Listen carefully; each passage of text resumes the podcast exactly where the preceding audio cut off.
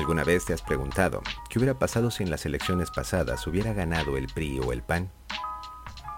Para empezar, cabe comentar que en el año 2023 termina el Tratado de Bucareli, firmado por México y Estados Unidos el 13 de agosto de 1923. Un tratado infame hecho con desprecio, vileza y maldad contra el pueblo de México. El presidente Álvaro Obregón estaba urgido de ser reconocido por los americanos, pues Obregón llegó a la presidencia por un golpe militar. Entonces estaba de presidente en Estados Unidos John Calvin y encargado de los asuntos norteamericanos estaba George Summerland y Alfredo Pani por parte de México.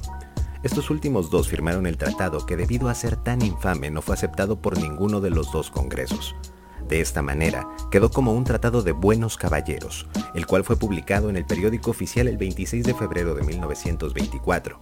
Estados Unidos aprovechó para exigir en ese tratado el pago por indemnización a los ciudadanos norteamericanos por daños causados en sus propiedades e instalaciones debido a la Revolución Mexicana, que duró de 1910 a 1921 y pedía el reclamo por todas las ganancias no obtenidas en ese periodo, incluyendo las petroleras otorgadas en 1927. México pagó una suma millonaria que nunca se publicó.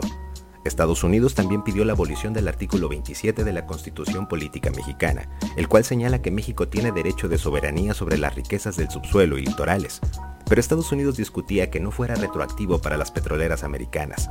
El tratado también le prohíbe a México producir maquinaria para sus propias industrias, todo sería comprado a los Estados Unidos.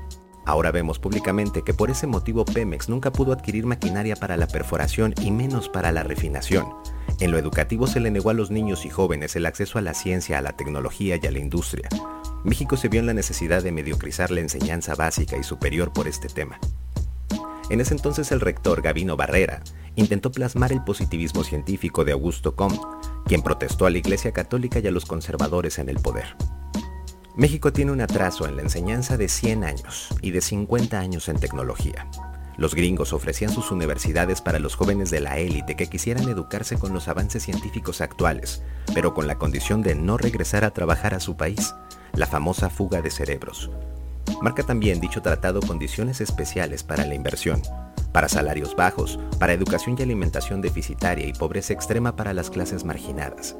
Un ejemplo de esto fue cuando Raúl Salinas, bajo el amparo de su hermano, el entonces presidente Carlos Salinas de Gortari, dieron leche radioactiva traída de Chernobyl para su distribución en la CONASUPO o la Compañía Nacional de Subsistencias Populares que, como su nombre lo indica, se ocupaba de abastecer a la canasta básica a la población más vulnerable del país.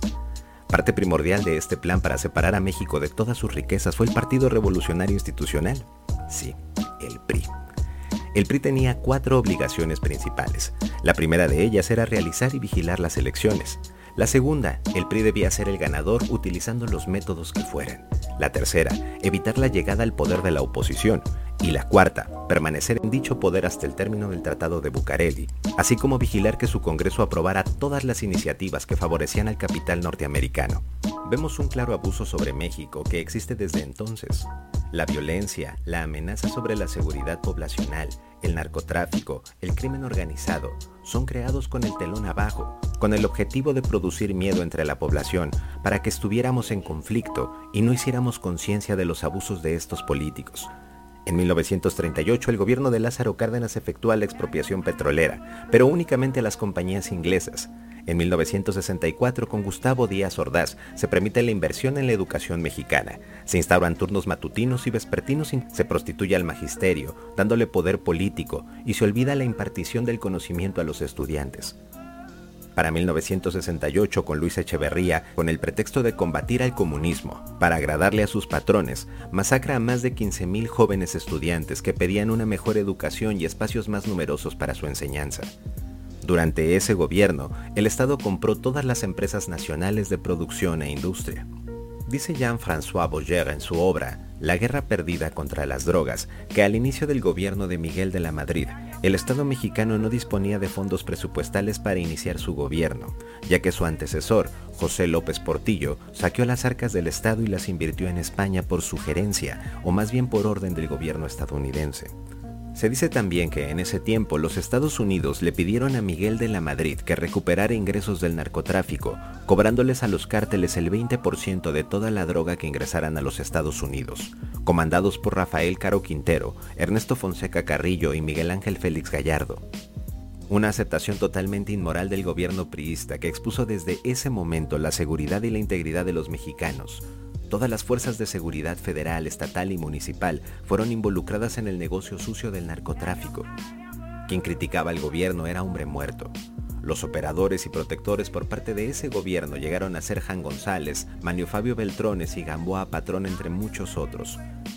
Les costaron sus campañas políticas a dos gobernadores del sureste mexicano, del centro de la República y en el norte. Así se hizo fuerte el cártel de los Arellano Félix de origen poblano. Viene luego el gobierno de Carlos Salinas de Gortari, donde el narcotráfico se institucionalizó por conducto de su hermano Raúl, y México inicia la prostitución del poder político. Así se pierde la total soberanía nacional. Se vende a precio regalado todas las empresas que había comprado Luis Echeverría, triangulando las compras de dichas empresas con dinero extranjero. Inclusive, se dice que el asesinato de Colosio fue un problema de dinero de drogas con Raúl Salinas.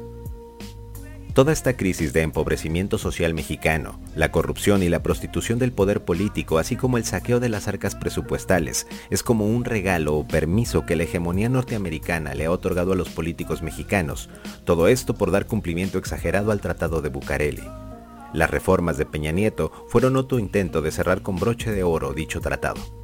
Cuando terminó la revolución existía un marco de crimen y violencia públicos muy semejantes al ambiente social que existió en los dos anteriores sexenios.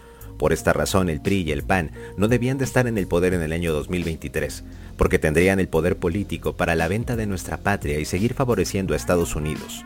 No hemos sido más como país por los actos de estos gobiernos corruptos. Prohibido olvidar.